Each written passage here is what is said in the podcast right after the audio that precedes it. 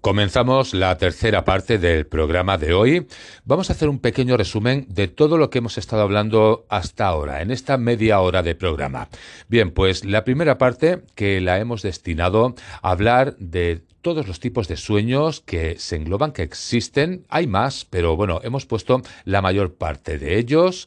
La segunda parte, que hemos estado hablando de la parte científica, qué es lo que se conoce, qué es lo que no se conoce, las teorías, lo que se ha descartado y lo que no. Y bueno, pues con todo esto también hemos llegado a una conclusión en la segunda parte, y es que se conoce una parte, pero hay otra que todavía los científicos no han conseguido saber. Bien, pues la tercera parte es la que vamos a entrar ahora, de la que vamos a hablar ahora, y si de todos los sueños más o menos pues son en general para todos, nos vamos a ir a la parte más extraña, y es que nos vamos a ir a los sueños premonitorios o los sueños precognitivos, que es lo que hemos estado hablando hasta ahora. Hemos puesto ese nombre. Si la ciencia en este punto, en esta clase de sueños, baraja la posibilidad que simplemente serían casualidades de la vida, la parte más mística, la parte más esotérica, realmente no dice eso hablar de esta clase de sueños, de precogniciones, de sueños que pueden ver el futuro y se puede avisar sobre estos ya vendría desde muchos años atrás. Y es que si nos vamos a las primeras civilizaciones, por ejemplo, si nos vamos a la civilización egipcia o si nos vamos a los griegos, ya encontraríamos ejemplos de todo esto que os estoy explicando.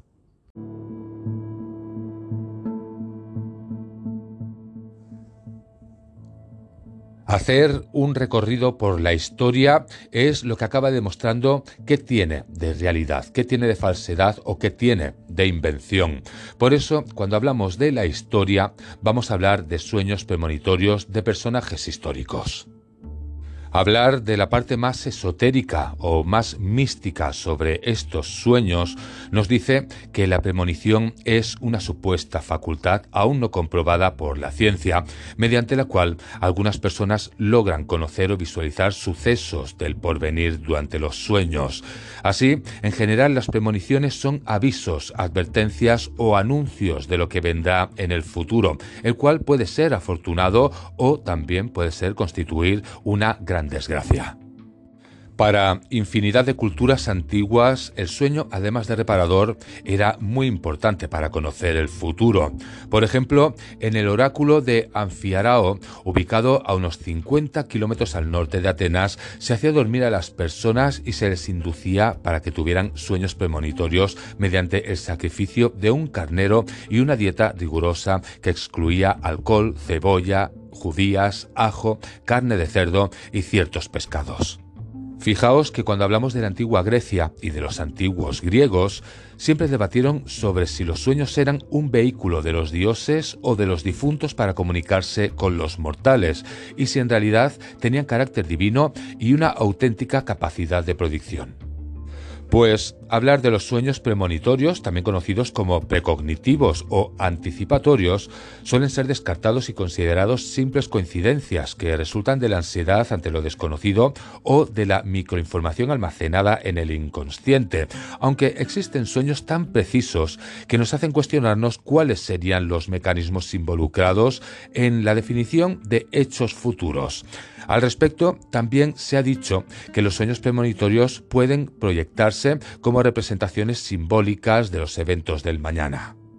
Cuando hablamos de sueños premonitorios, podríamos encontrar varias facetas en esta clase de sueños. Por ejemplo, podríamos hablar de los sueños premonitorios simbólicos. Su interpretación, entonces, involucra un arte adivinatorio llamado oniromancia ¿Qué significa esta palabra? Oniromancia. Bien, pues proviene del griego. Significa oneiros por un lado, que sería sueño, y mantella por otro, que sería adivinación. Si nos vamos a la Biblia, un ejemplo de esto es la historia de José, el llamado soñador, narrada en el libro del Génesis. En ella, José escucha al faraón de Egipto, quien le cuenta un sueño donde se ven a siete vacas muy flacas y huesudas que devoran a siete vacas gordas. En un segundo sueño ve siete espigas de grano delgado y secas que se tragan a siete espigas buenas. José interpretó los sueños del faraón y le dijo que ambos significaban lo mismo.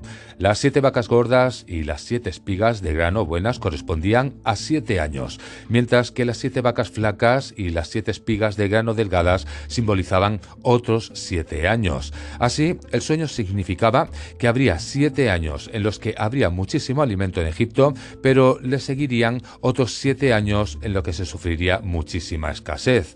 Por eso, José le recomendó designar a un hombre sabio para almacenar alimento en los años buenos y evitar que la gente muriera de hambre en los años malos.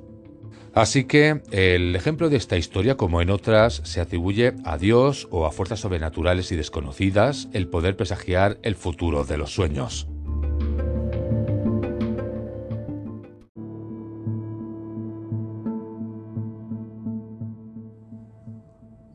Si seguimos hablando de sueños predictorios a lo largo de la historia, en este caso hablaríamos de Alejandro Magno. El gran conquistador macedonio también tenía sueños premonitorios que él mismo llegaba a interpretar. Cuando se apoderó de Egipto y había elegido ya un emplazamiento para edificar una ciudad a la que acabaría poniendo su nombre, tuvo una visión donde se le aparecía un hombre recitándole unos versos de Homero. ¿Cuáles eran estos versos? Pues uno era, decía, para Egipto quería yo volver, reteníanme los dioses por no haberles primero ofrecido hecatombes perfectas. Luego encontraríamos otro, que diría, una isla hay allí que rodean las olas sin cuento. Faros lleva por nombre y está frente a Egipto. ¿Qué ocurriría con estas visiones que tuvo? Pues el macedonio dejó que lo soñado influyera en su destino y cambió de parecer al dirigirse al Faro, una pequeña isla egipcia cerca del actual puerto de Alejandría, fundado por el mismo Alejandro en el 331 a.C.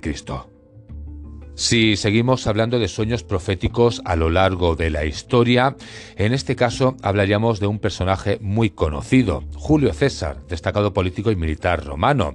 Bien, pues era famoso por su intensa relación con Cleopatra, pero tuvo un abominable sueño premonitorio cuando desempeñaba el cargo de cuestor o magistrado en Cádiz, en España.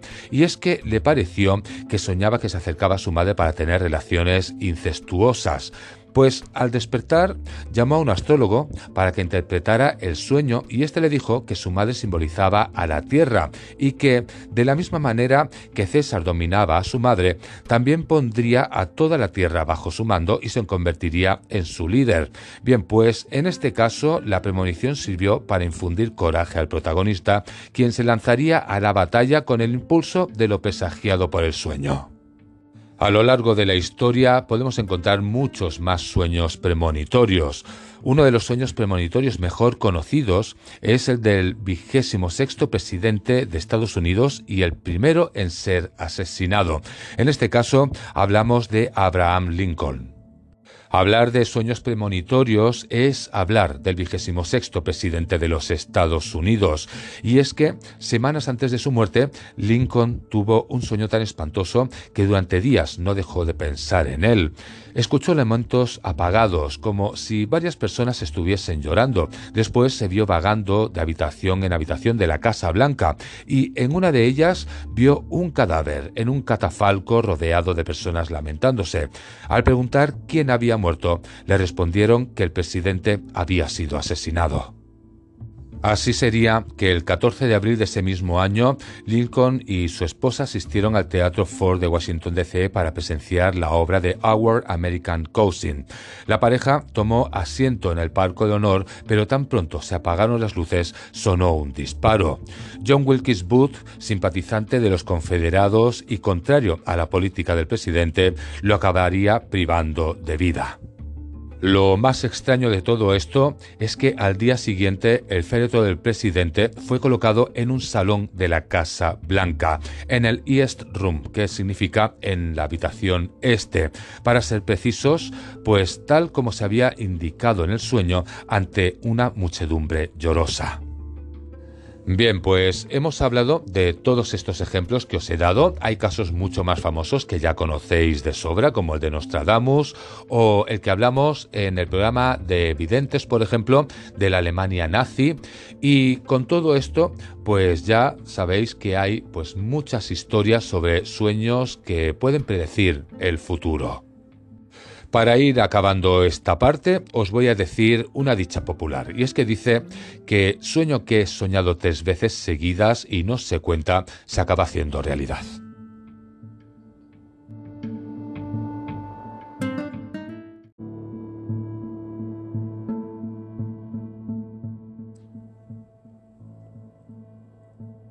Una vez os he explicado pues todas estas historias. Por la parte más mística, ¿qué sería lo que podríamos decir o qué es la precognición? Pues Apartando la parte científica y entrando en la parte más mística, se diría que es la capacidad de ver cosas que sucederán en el futuro a través de la clarividencia. Es conocido también, aparte de llamarlo visión profética, que ya lo hemos comentado, también es conocido como visión futura o también, generalmente, es conocido como un sexto sentido. Esta capacidad aprovecha una fuente que muestra o le dice lo que sucederá en el futuro. Científicamente no hay pruebas reales de que se trate de un trato real, pero hay una gran mayoría de personas que creen que es ciertamente plausible. Para los clarividentes y las personas con precognición, el conocimiento del futuro ocurre con visiones o destellos de información. Puede suceder despierto o en un estado de sueño. Podría tener una visión mental de un accidente que está a punto de ocurrir o tener la sensación de que no debería ir a algún lugar. También se explica que por lo general la mayoría de las experiencias precognitivas ocurren dentro de un periodo de 48 horas antes del evento futuro, a veces dentro de las 24 horas. En otros casos raros ocurren meses o incluso años antes de que ocurra el evento real, como ya os he dado algún que otro ejemplo. Los intentos de prever el futuro son comunes a lo largo de la historia, como ya os he comentado. Ejemplos de ellos serían los griegos, los romanos, la antigua Babilonia, pero también, por ejemplo, los chinos prehistóricos, que han usado métodos de escrutinio u otros métodos proféticos para ver el futuro. Las historias de visiones, avistamientos y profecías son una característica de muchísimas culturas, incluidas por ejemplo los celtas de las tierras altas de Escocia, los sami en Escandinavia, los nativos americanos, los zulús de África y los maorís de Nueva Zelanda. Estos serían uno de unos cuantos ejemplos más que podríamos poner. Pues uno de los primeros relatos registrados de visión precognitiva se puede encontrar en la Odisea, donde Teoclimenus ve un velo de oscuridad sobre los cuerpos de un grupo de pretendientes condenados y gotas de sangre en las paredes en la sala de Odiseo, lo que significa la muerte y destrucción que debía venir a ellos. Ejemplos similares de visiones simbólicas ocurren en la literatura de la mayoría de las culturas, incluidas también las sagas islandesas o el Antiguo Testamento.